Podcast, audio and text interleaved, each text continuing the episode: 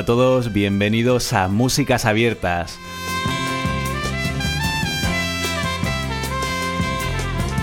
Soy José Funes y estoy aquí con Fran Macías. ¿Qué tal, Fran? Muy bien, con muchas ganas de, escuchar música y, de hablar de ella. Estupendo, este es el decimoquinto programa ya del, del podcast y bueno, vamos a dedicarlo a algo bueno, a lo que no nos habíamos dedicado antes, que es a un solo sello discográfico. Mm. El sello Vértigo, Fran. Sí, la verdad es que es una gran oportunidad para poder eh, escuchar música muy diferente y para comprobar un poco ese carácter abierto que tenía la música a finales de los 60 y, principios de los 70. Eh, bueno, en aquella época eh, los sellos se dieron cuenta de que, había un nicho de mercado más o menos fuerte para, lo que se llamaba música progresiva, entre comillas. Y bueno, el primer sello que, decidió montar una especie de subsello, justamente para que estas nuevas bandas no tuvieran que, coincidir en el catálogo con bandas más conservadoras de otros estilos de música, fue Decca, en el año 66, que formó el sello Deram. Poco después publicarían eh, Days of Future Passes de The Modi Blues, que es un disco clásico. Y bueno, y, un poquito después eh, fue Emi quien eh, creó el sello Harvest, que es la casa de Deep Purple, de, de Pink Floyd. Y a finales del 69, en el otoño del 69, pues se apunta a Philips, que decide crear pues justamente el sello, el sello Vértigo. Lo hacen a través de uno de los ejecutivos, se llama Olaf Wipper. Y lo que consigue este hombre es darle al sello una identidad eh, muy fuerte desde el principio. Por muchos motivos. Primero porque utiliza normalmente eh, diseños y fotografías de Marcus Kiff, que es un gran fotógrafo que, bueno, que tiene una gran personalidad y se nota en las portadas. Eh, Utiliza también diseños de Roger Dean, naturalmente, y uno de los diseños más conocidos es el, diseño de la galleta, de los discos, en lo que se llamó el Swiss Label, lo que es la espiral que en, los primeros vinilos ocupaba la galleta completa de la primera cara, con lo cual era como un poco hipnótico cuando estabas cuando estabas escuchándola y en la segunda ya eh, en la galleta de la segunda cara ya salían los créditos, las canciones de las de las dos caras, ¿no? Además eh, se, concebía el, LP como una obra de arte. Se hacía con carpeta abierta, con este tipo de diseños. Todo esto hace que, que Vértigo, además de por las bandas que, consiguió que, grabasen con ellos, eh, o sea, consiguió una gran personalidad, eh, algo muy distintivo. y, bueno, la verdad es que lo que hemos hablado muchas veces, lo interesante de estos sellos es la variedad que encontramos, ¿no? De, grupos. La enorme amplitud de miras de, estos sellos. Claro, al final eh, estas, estos grupos eh, hacían la música que le apetecía y, se movían entre géneros sin ningún tipo de, problema. Y ahí había un sello que naturalmente tenía, eh, quería ganar dinero, ¿no? Como es normal. Pero también tenía esas ganas de, de encontrar nuevas bandas con un nuevo sonido y, ellos, lo consiguieron, sin duda alguna. Era una apuesta de riesgo en aquel tiempo que luego más tarde, pues, en fin, eh, sería muy difícil de encontrar. Es algo único en la historia de, las grabaciones en, músicas populares, ¿no? Y algo muy interesante es, eh, si uno lee eh, catálogos o, textos sobre, sobre estos sellos, digamos que la concepción es que era música progresiva, progressive music, era el, el distintivo, ¿no? Tenían el sello oficial que era de música conservative y esto que era progressive. Esto nos da esa idea de, bueno, lo que eh, concebimos como rock progresivo, en realidad como si fuera un género o algo. Eh, la idea original es, bueno, primero que es una mala traducción, estamos hablando de música progresista, que ese sería el significado original, y, que lo que denotaba era más bien una actitud más que un género concreto, porque primero no se había concebido, y eso es algo que hemos hecho más tarde a la hora de agrupar una serie de mm. grupos con espíritu concreto, pues hemos dicho, esto es progresivo.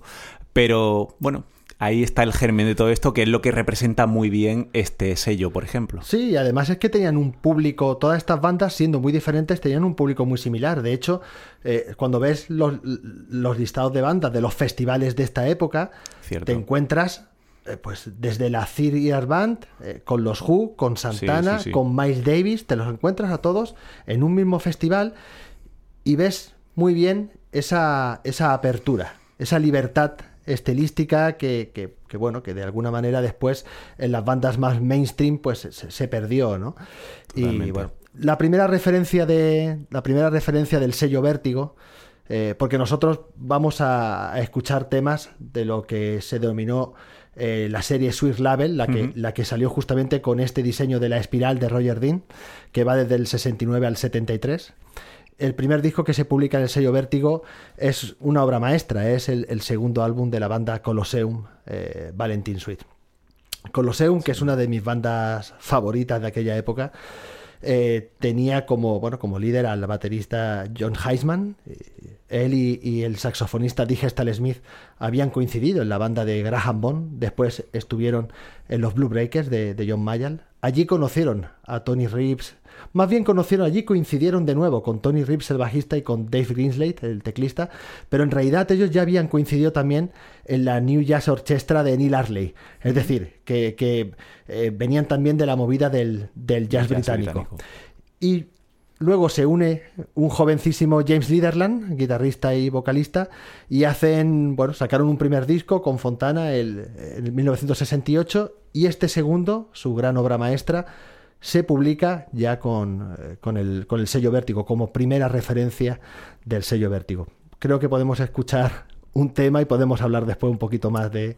Pues muy bien, vamos a escuchar el tema de Kettle.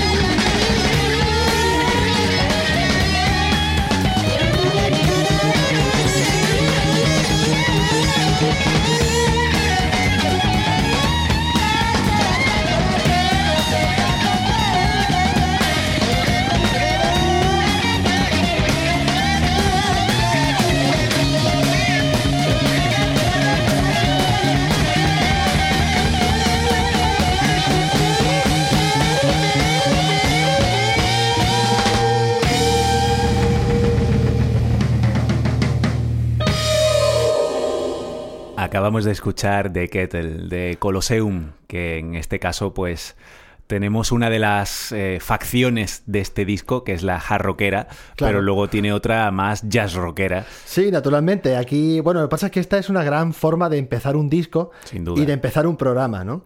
Eh, es verdad que desde aquí invitamos a todo el mundo al que no lo haya hecho ya, de escuchar eh, Valentine Suite completo, sobre todo para poder escuchar bien a, los teclados de Dave Greenslate y, los saxos de Heston Smith, que aquí no, aquí se escuchan. Claro. Y, bueno, porque además son, es un disco excepcional. En este tema, una cosa que me gusta muchísimo es eh, eh, esos mm, solos de guitarra simultáneos, uno en cada canal, algo que en este que en esta época era bastante novedoso y que después empezarían a hacer bandas como Wishbone Ash, ¿no?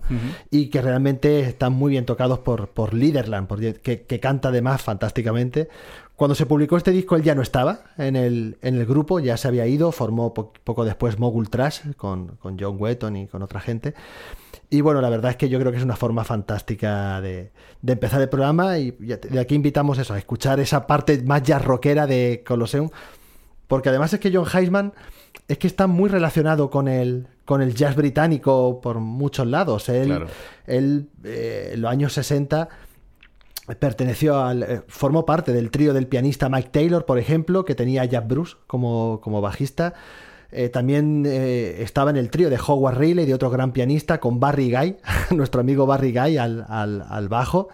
Eh, en el disco Local Color de Peter Lemmer, por ejemplo, del teclista Peter Lemmer, él y Tony Reeves eran la sección rítmica. Es el disco, si no recuerdo mal, es el disco donde debuta John Surman, la primera vez que John Surman graba en un álbum. Con lo cual, fíjate tú, todas las relaciones que hay entre, entre esta banda y el, y el jazz británico, ¿no? Así que la facción jazz rockera de este grupo, hay que escucharla, pero bueno, nosotros eh, en este momento hemos decidido escuchar. es este que además es una entrada, estamos hablando del año 69. Claro, y, claro. Y también es un tema que para la época, pues es, es, de la gestación de este tipo de rock duro, ¿no? Es formidable. es formidable. muy bien. Y bueno, hablando de John Heisman, tú hay que decirlo tú, conoces, conociste personalmente a John Heisman, estuviste en su casa. Sí, además, este tema me trae muy buenos recuerdos porque eh, estando en el estudio de grabación de, de Heisman, eh, él decidió ponernos eh, a mí y a, Leonardo Pakovic, que, era el, bueno, que es el, manager de Soft Machine, que era el grupo que estaba grabando allí en aquel momento, pues decidió ponernos en exclusiva este tema, una versión de, de, The Kettle, eh, tocado por, por, el trío formado por, por él, Mark Clark y, y Glenn Clemson, que se acababan de volver a reunir, acababan de grabar un, un, disco llamado Heroes, lo iba a publicar Repertoire unos meses después y, y bueno, y, iban a, empezar a presentarlo en directo, ¿no? Y bueno, pues decidió ponernos justamente este, este tema en, la mesa de mezclas. Fue un momento muy especial, ¿no? Poder, poder escuchar pues, esta pieza en una nueva versión, con, bueno, con John Heisman al lado, ¿no? Y, la verdad es que sí fue una, una, una, experiencia increíble poder tenerlo cerca. La, pena es que pocos meses después eh, falleció. Y ahora vamos a pasar a algo más duro, ¿no? Vamos a ir a, efectivamente, vamos a cambiar de tercio y nos vamos a ir con, con una de las piedras angulares del heavy metal. Sin duda. Y probablemente la piedra angular del heavy metal más oscuro, que es eh, Black Sabbath. Y bueno, este disco, este primer disco, que además em, representa muy bien todo esa, ese misticismo que rodeaba a los grupos de entonces cuando no había Wikipedia, cuando no había Internet y no se sabía cómo eran esos, esa que eran al final personas normales, pero claro, entre esas portadas, porque la portada de este disco, este primer disco de Black, de Black Sabbath, es, eh, en fin, es legendaria. sí, legendaria. Eh, y luego... Con la fotografía de Marcus Kiff, además, una fotografía que el mismo fotógrafo que hace eh, la fotografía de Valentine Suite también, y por lo tanto, cuando ves este tipo de portadas, ves que se parecen un poquito. Es el mismo fotógrafo, el mismo diseñador, ¿no? Claro, sí, tienen una coherencia sí, más o menos, el, artwork de, estos discos. Y bueno, pues eso, eh, estamos hablando de una banda que siempre ha estado muy rodeada de primero por su afición al ocultismo y... El mismo nombre, es decir, el, nombre de su nombre es de una película de terror de los años 60, italiana, de Mario Bava, que la gente que, nos gusta el terror es un director, bueno, pues mítico. Eh, aquí se llamó Las tres caras del miedo, creo que era, que se llamó aquí en España, y en Inglaterra era era Sabbath, ¿no? Y de ahí cogen, pues entonces, ah, o sea, ya solamente con el con, con su nombre. Claro, ya está diciendo mucho. Sí. Y no eran Black Sabbath los únicos, pues Led Zeppelin también siempre era. El, ocultismo siempre rodeó mucho esta banda, incluso otras progresivas que también había cierto misticismo alrededor de ellos, como King Crimson, como Magma, que, pues eso, eh, representaban una iconografía, una, un simbolismo, un, eso, un misterio que rodeaba a todas estas bandas que esto ya se ha perdido con el tiempo, obviamente, con tanta información, y entonces se sabía muy poco, y la poca información que había era la de, la de los discos, la de las portadas y, poco más, ¿no? Los conciertos, lo que unos decían que hacían, que luego al final no era para tanto en lo, muchos casos. Lo que ellos mismos también declaraban muchas veces a la prensa que directamente se lo inventaban o, intentaban crear pues un cierto misterio. Una promoción, efectivamente, una forma de autopromoción en muchos casos. Y, bueno, pues vamos a escuchar uno de los, eh, de los temazos, de los grandes temas de la banda y que a mí me encanta de este, de este disco, que mm, la letra es del, del bajista de Geezer Butler y el tema se llama Nib que originalmente tiene eh, como si fuera un acrónimo, pero en realidad es, es NIP, es la, pluma, la, cabeza de la pluma que em, en principio le puso ese nombre Butler porque le recordaba a, la barba de Bill Ward, que, era, que tiene una forma de pluma, ¿no? Y bueno, siempre ha habido mucha leyenda en torno al nombre de esta canción, que, porque claro, que pensaban que era el acrónimo de algún tipo de mensaje oscuro, pero al final es algo bastante más simple. Y vamos a escuchar este riff eh, memorable de Tony, Yomi. de Tony y el sonido del bajo con guagua tan, tan peculiar que para, para la época pues era bastante llamativo. Vamos a disfrutarlo. Nip de Black Sabbath.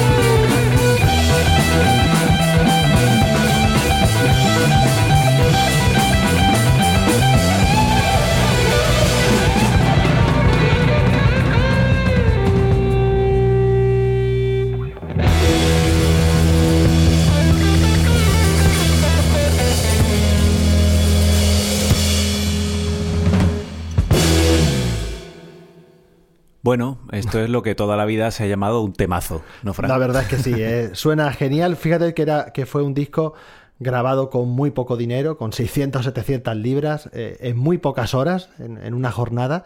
Y sin embargo fue un gran éxito comercial. Yo creo que este, junto quizás con eh, uno que grabó Rod Stewart también en el sello Vértigo, An Old Raincoat Won't Ever Let You Down, eh, que fue también un éxito de ventas, son los que permitieron que Vértigo pudiera publicar otras cosas claro. que eran más difíciles de vender, ¿no? que no tuvieron tanto éxito. Pero esta, esta gente desde el principio eh, comercialmente le fue, tuvieron bastante eh, éxito. Black Sabbath, claro, es uno de los ejemplos. Y además, de, y de hecho se nota porque siguieron grabando en Vértigo. Claro. en este sello, como en muchos otros, te das cuenta de que hay muchas bandas con un disco, dos discos, pero si después del segundo ya no vendes, ya lo siento mucho, nos gusta mucho el arte, pero, pero te tienes que ir. Y con Blas Sabbath no pasa, ¿no? Con Blas Sabbath eh, ves que hay una trayectoria con el sello Vértigo y bueno, la verdad es que es un, es un tema fantástico. Y, no podría cantarlo otra persona que no fuese Ozzy, ¿eh? Porque tiene esa voz tan peculiar y tan característica que, que bueno. Sí. Y muestra, como en muchos grupos de la época, esa raíz blusera que, bueno, podemos escuchar en la, en la guitarra de Tommy Iommi. Y luego muchos de ellos, pues ese sonido blues se va perdiendo en muchos de estos grupos. Desde Led Zeppelin, que el, en el 69 el primer disco, pues ya ves lo blusero que es. Y otras muchas bandas, no sé, Jethro Tull, en fin, em, que, que, parten de ahí. Esa es la Bueno, porque realmente hay una explosión muy fuerte de, del, del, blues y del rhythm and blues en eh, en Inglaterra a partir del año 65, 66. Te mm. encuentras con bueno, John Mayall y toda esta gente que hizo muchísimo por ese género y, muchos grupos pues eh, estuvieron influenciados por esa, por esa onda más bluesera, además de por los bluesman clásicos con los que ellos crecieron, ¿no? Entonces es una, es una influencia clara, ¿no? Pues sí. Pues vamos a cambiar totalmente de, estilo, que es lo, bueno del sello. Exacto, Y vamos a ir con un, con un saxofonista y flautista encuadrado dentro del jazz británico como es Bob Downs. Él tenía en aquella época un proyecto que se llama Bob Downs Open Music. Y aquí lo que encontramos en, eh, el disco que grabó con Vertigo, que se llama Electric City, se publicó en 1970, es una mezcla de, de jazz, eh, de rock, de psicodelia Está todo ahí mezclado y, es algo es algo fantástico. Además, bueno, los músicos con los que cuenta son viejos conocidos, ¿no? Como los guitarristas Chris Spedding o, Ray Russell. Ah, eh, bueno, Ian Carr, naturalmente, el líder de Núcleos, Harry Beckett y Kenny Wheeler, que son dos de los grandes trompetistas del, jazz británico, eh, que bueno, que participan en decenas de discos. Harry Miller, del que ya hablamos en el programa de Keith Tippett, al bajo, Daryl Ranswick también, o, el batería Alan Raston, ¿no? Entre, entre, entre algunos, ¿no? Hay, hay más gente participando en el disco. Entonces vamos a escuchar el tema Down Until Down y bueno, ya verás qué, qué, buen, qué buena onda llevan. Pues venga, vamos a disfrutarlo.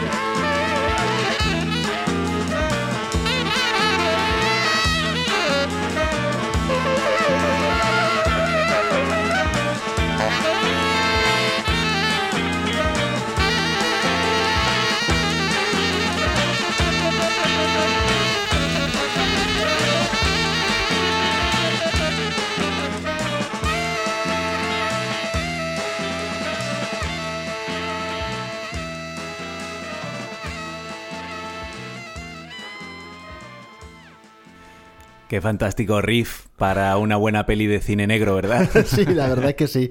La verdad es que, bueno, yo he elegido este tema que es totalmente deudor del jazz británico de, la época, ¿no? Como se puede escuchar. Pero es verdad que este disco tiene temas muy variados, también tiene temas vocales. Eh, es un disco que también invitamos desde aquí a que, a que se escuche completo. Y, bueno, la verdad es que Bob Downs es un personaje muy curioso. En los 70 hizo mucha música para ballet, para obras de teatro, mucha música experimental, a veces en su, en su propio sello. Y en los 80 se fue a vivir a Alemania y unos años después eh, yo empecé a tener bastante trato con él porque él comenzó a sacar algunos discos de archivo también en su propio sello y bueno, contactamos y me los enviaba para que yo eh, vendiese copias eh, aquí en España.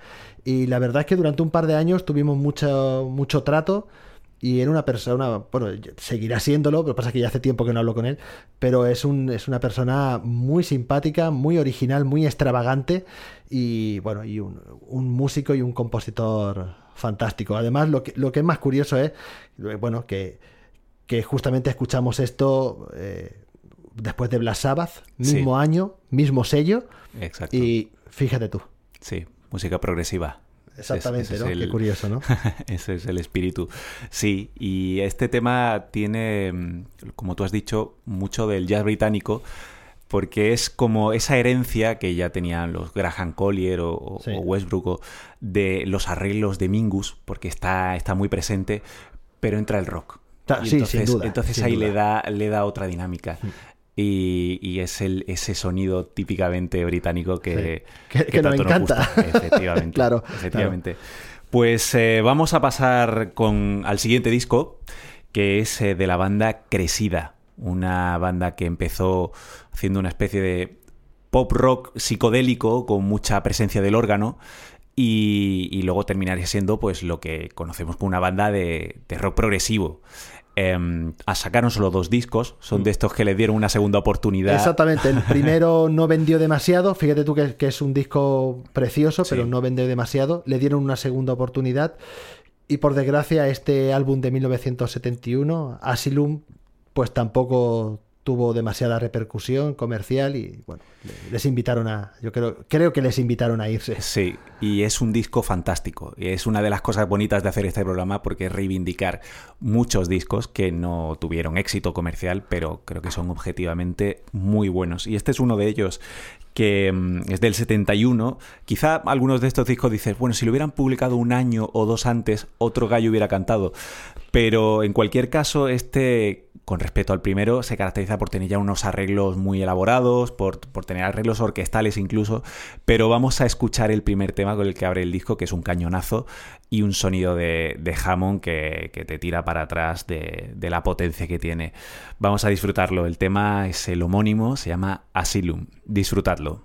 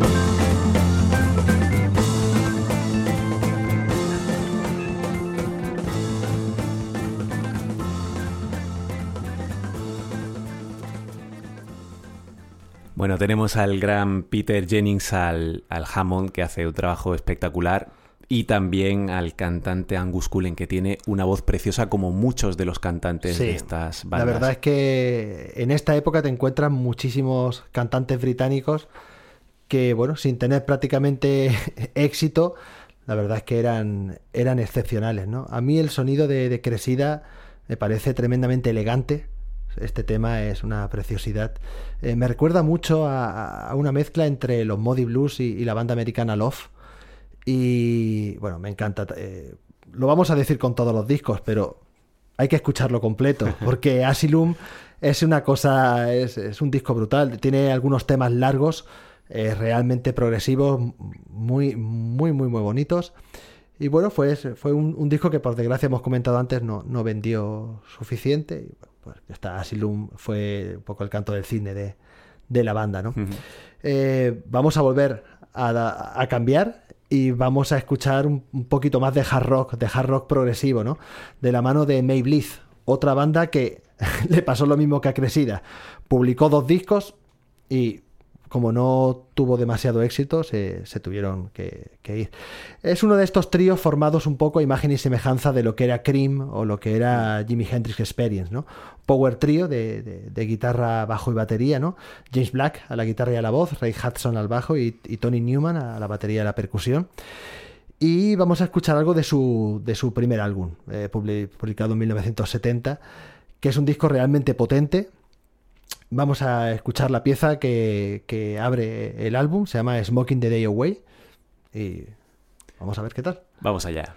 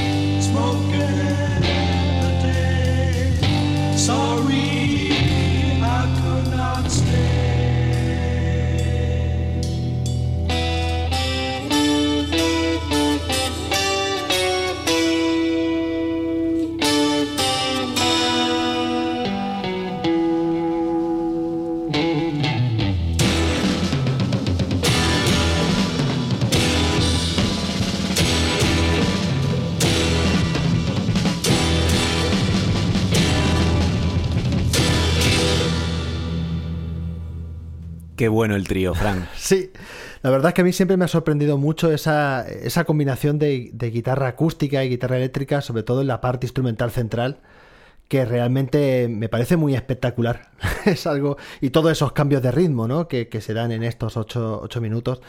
Eh, una pieza excelente. Yo creo que este disco, aunque tuvo poca, eh, poca, pocas ventas, tuvo una buena acogida por parte de la crítica y supongo que eso fue lo que hizo que Vértigo confiara en, que lo volviera a intentar, ¿no? Con un, con un, segundo trabajo.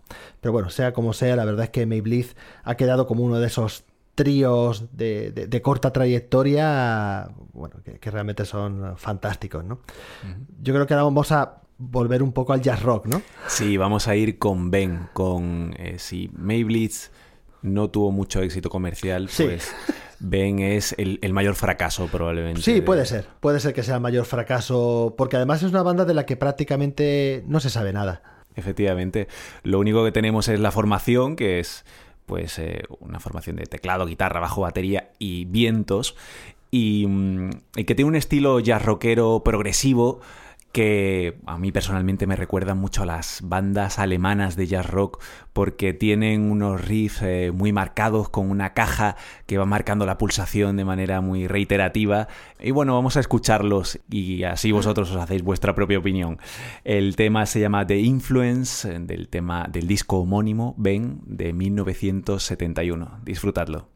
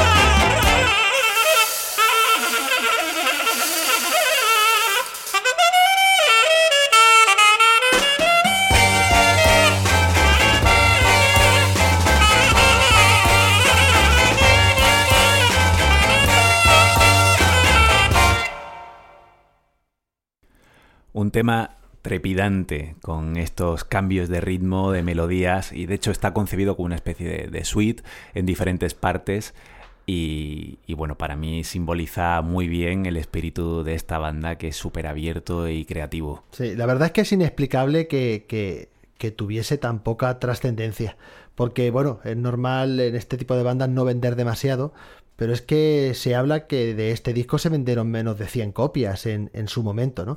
Yo no sé si fue también una, una, un problema de promoción, que el sello pues no lo promocionó como, como se tenía que hacer, pero, pero bueno, es, inexplicable, ¿no? Naturalmente solamente publicaron este disco, claro, después de esas ventas tan brutales, ¿no?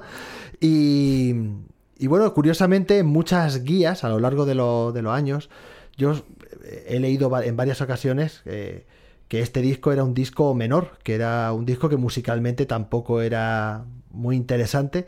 Yo no sé si es que los autores se copian unos a otros cuando tienen este tipo de opiniones, no, no tengo ni idea. O que sencillamente se basan en las ventas. Pero a mí eh, el disco homónimo de Ben de, 1971 me parece un, disco espectacular. Sí, sí, es un disco muy fresco, sí. que tiene los cambios de melodía, de ritmo, de, de instrumentación eh, a mí se me hace un disco súper atractivo. No, yo, es verdad, tal y como lo dices, eh, bueno, si al final uno tiene un, estándar de cómo de ser lo bueno más fijado en, en el pop rock y esto le resulta demasiado yasero, pues, pues entiendo que pueda calificarlo así, pero... No lo sé, la verdad es que no lo sé. Pero bueno, sea como sea, vamos a cambiar totalmente otra vez de tercio y vamos a hacerlo con, bueno, a mí este cantautor me parece maravilloso, que es Ian Matthews. Este hombre eh, fue miembro fundador de, de Fairport Convention, que es una de las bandas más importantes del folk rock eh, británico. Y en el año 71 eh, publica su primer disco en solitario, eh, If You Throw My Eyes, con el sello Vértigo, naturalmente.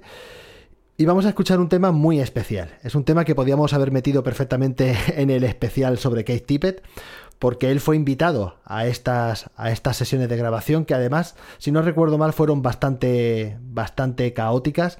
Hablo de memoria, pero creo que estas sesiones eh, las empezó a producir Paul Samuel Smith, que era miembro de los Jarvers y que había producido discos, algunos de los grandes discos de Cat Steven. No hubo un gran entendimiento y al final creo que fue Matthews el que terminó produciendo el, el disco. Espero que esta historia sea cierta y no me la haya inventado. Y, Tippett fue, invitado a, tocar el piano y la verdad es que lo hace de una forma magistral, muy elegante. Aquí lo podemos escuchar a él, podemos escuchar naturalmente a Matthews a la voz de la guitarra y a dos miembros de, a dos antiguos compañeros de Fairport Convention, como es Richard Thompson, el guitarrista, y Sandy Denny, que lo que toca aquí es el armonio, que hace una base muy bonita de armonio, sobre todo sobre la que se, se construye el tema. Y bueno, vamos a escuchar el tema Never Ending. Vamos allá.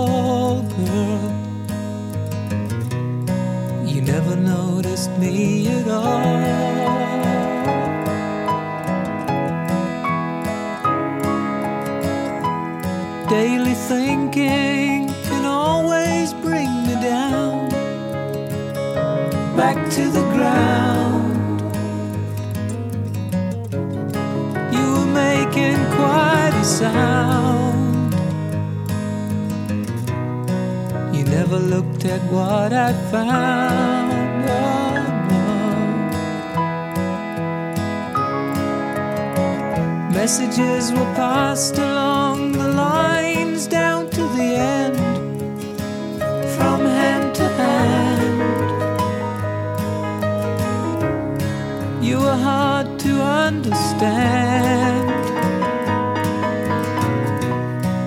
never saw what I had planned. You never even tried. I must admit, my life has only just begun to take its toll.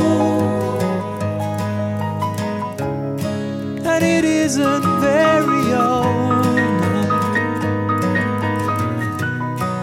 Never saw you as a soul.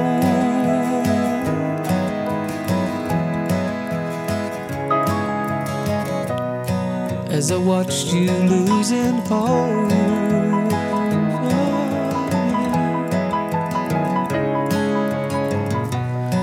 And I was getting too involved.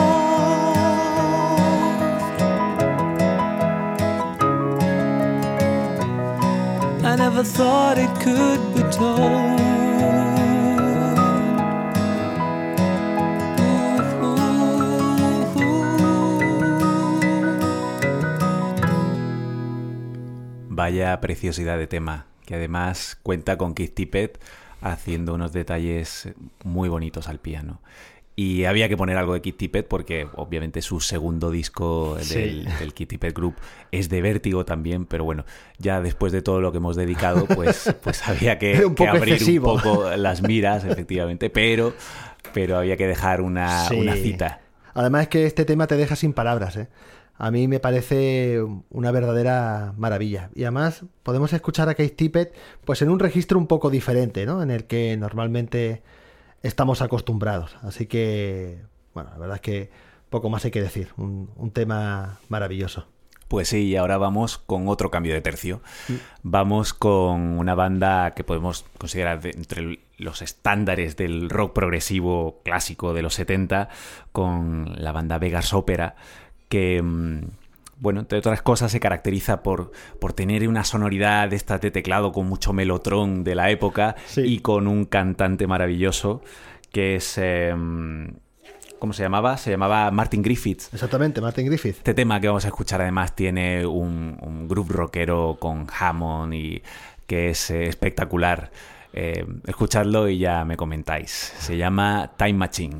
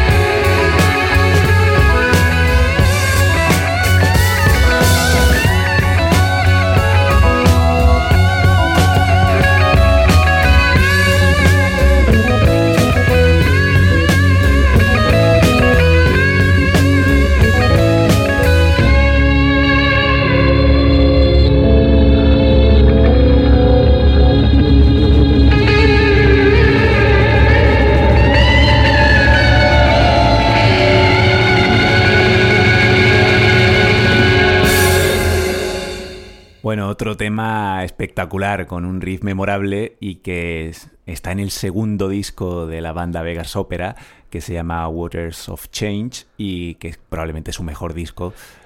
Sí, en mi, opinión es el mejor disco. Ellos sacaron un primer álbum también con, con Vértigo el año anterior, At One. Es un disco que tiene más influencias clásicas, incluso tiene algunos pasajes de música clásica que bueno, a mí eh, ese tipo de pasajes ya cada vez me gustan menos, tocado por las bandas de rock. Pero la verdad es que es un gran disco. Eh, en, este, en este álbum, pues eh, meten a Virginia Scott, la melotronista, además de los teclados de Alan Park.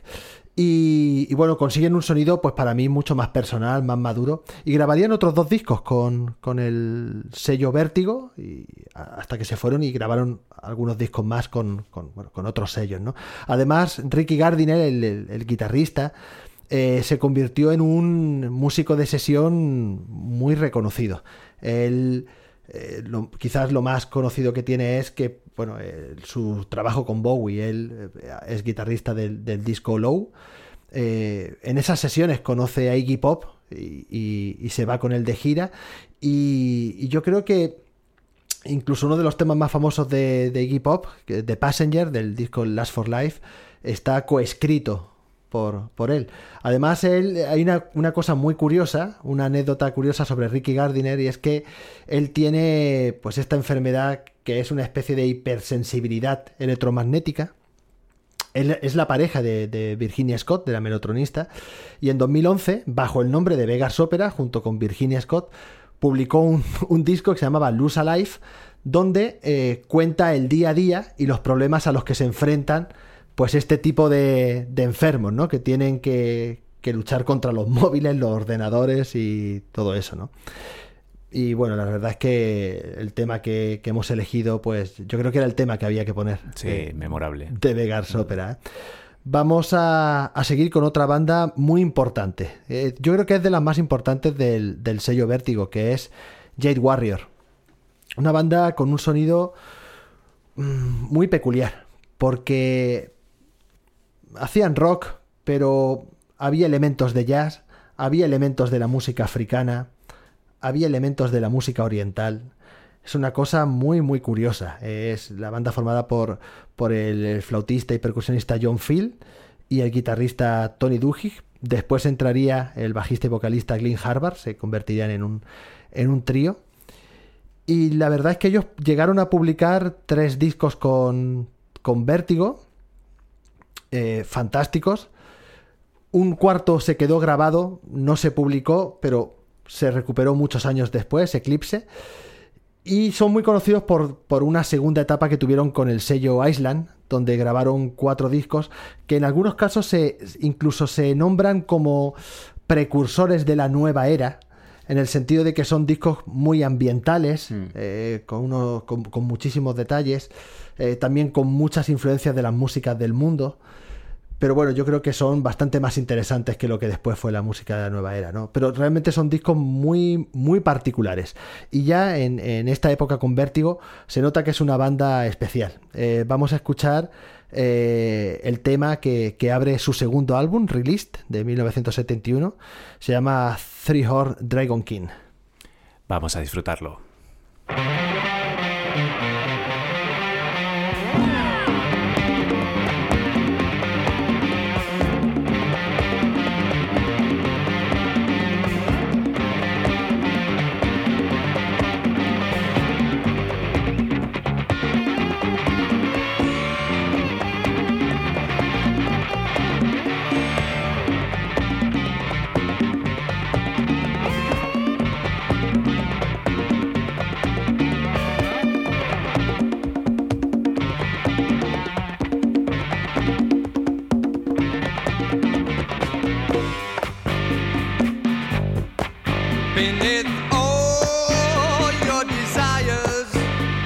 The thrill.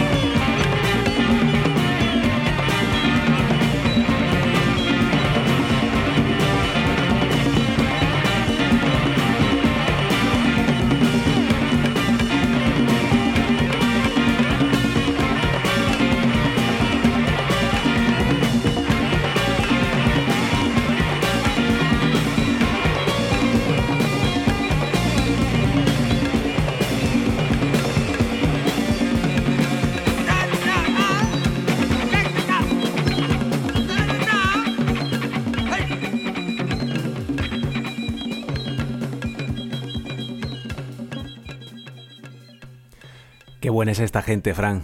E- Esta es la faceta rockera de Jade Warrior. Como hemos comentado en otros programas, lo que hace una buena percusión. ¿eh?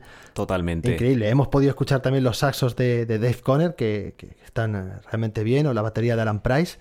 Y, y bueno, la verdad es que es una banda formidable. Además, en cada disco puedes escuchar temas muy, diferentes en- entre ellos, lo que lo hace también muy atractivo. A esta gente los metió en el, en el, en el sello Vértigo eh, Patrick Campbell Lyons, que era amigo de ellos, que, eh, coincidieron en algunas bandas a mediados de los 60. Este hombre era el líder de la banda Nirvana, grabó varios discos con esta banda, uno de ellos en el sello Vértigo, pero realmente es mucho más conocido eh, por ser el descubridor y el productor eh, de, algunas de, de las bandas del sello Vértigo. Trabajó eh, desde dentro del sello, pues como, como cazatalentos, como eh, productor y bueno, en muchas otras, muchas otras facetas. Y otra curiosidad es, para la gente que le guste la, la música española de los años 60, había una banda británica, se llamaban los Tomcats, que venían muchísimo a, a España, grabaron aquí varios, varios singles y algunos de los miembros eh, de la banda eran justamente los fundadores de, de Jade Warrior. Ah, eran curioso. John Philly y Tony Duhigg, ¿no? Sí. Y bueno, y creo que nos tienes preparados algo muy especial. Pues sí, ya Para terminar. Para terminar el programa vamos a ir con, con otro de los grandes clásicos, ya no solo de Vértigo, sino de la historia del rock, especialmente progresivo. Hablamos de Gentle Giant, de... mm, Bueno, de un disco que, que para mí es de los grandes discos de Gentle Giant, que es Acquiring the Taste. Y mm, en este caso vamos a cerrar eh, con un tema que para mí simboliza muy bien lo que es el significado de este, de este disco, Acquiring the Taste, como cogiéndole el gusto. Sí. Gentle Giant es un grupo que a la mayoría de la gente le tarda un tiempo en cogerle el gusto. Es de, esto, de estas bandas que crecen con el tiempo. Y este disco en concreto, eh, yo lo tenía, pues lo tenía copiado de hace 15 años, no sé, o algo así, que yo escuché este disco y me gustó bastante. Y ahí se quedó. Y luego me lo compré otra vez hace un par de años. Y recuerdo que cuando lo escuché era como, bueno, pero esta gente, esto es mejor que, que casi todo lo demás. sí, es que... Y, y digo, bueno, estoy ahora redescubriendo a Gentle Giant. Y así fue con este disco y con este tema en concreto, que yo no lo tenía tan presente, pero mm, espero que vosotros lo disfrutéis igual que yo. El tema se llama eh, The Moon is Down y, y bueno, la armonización, los arreglos, la melodía, cómo rompe con luego la parte más jazz rockera es, es una auténtica maravilla. Es de esos temas que, que uno dice, bueno, esto la mayoría de los, de los músicos eh, parecen principiantes cuando, cuando escuchas esta banda. Sí, la verdad es que so- son unos maestros en, en- hacer temas progresivos que cualquier banda haría en, un tema de 20 minutos y ellos hacerlo en 6, ¿no? Son capaces de comprimir una cantidad de información tremenda en, en muy pocos minutos, con un sonido totalmente diferente a la de cualquier otro. Yo creo que, si no recuerdo mal, que Vértigo firmó con Gentle Giant para intentar hacer un poco la competencia a Island, que en aquel momento estaba eh, publicando los discos de King Crimson. Y, y realmente, bueno, tanto su primer disco con Vértigo, el homónimo, como este segundo y los que vendrían después, yo creo que son de las grandes obras de- de- del, del rock progresivo y, y del rock en general. Sí, Eh, sí, sí, Una banda muy, muy particular y, bueno, realmente excelente. Sí, Así con una que- personalidad tremenda. Y luego, antes es- estuviste hablando precisamente de, de cómo eh, Vegas Opera introducía elementos clásicos barrocos, en aquel caso, con el, con el, el órgano y tal.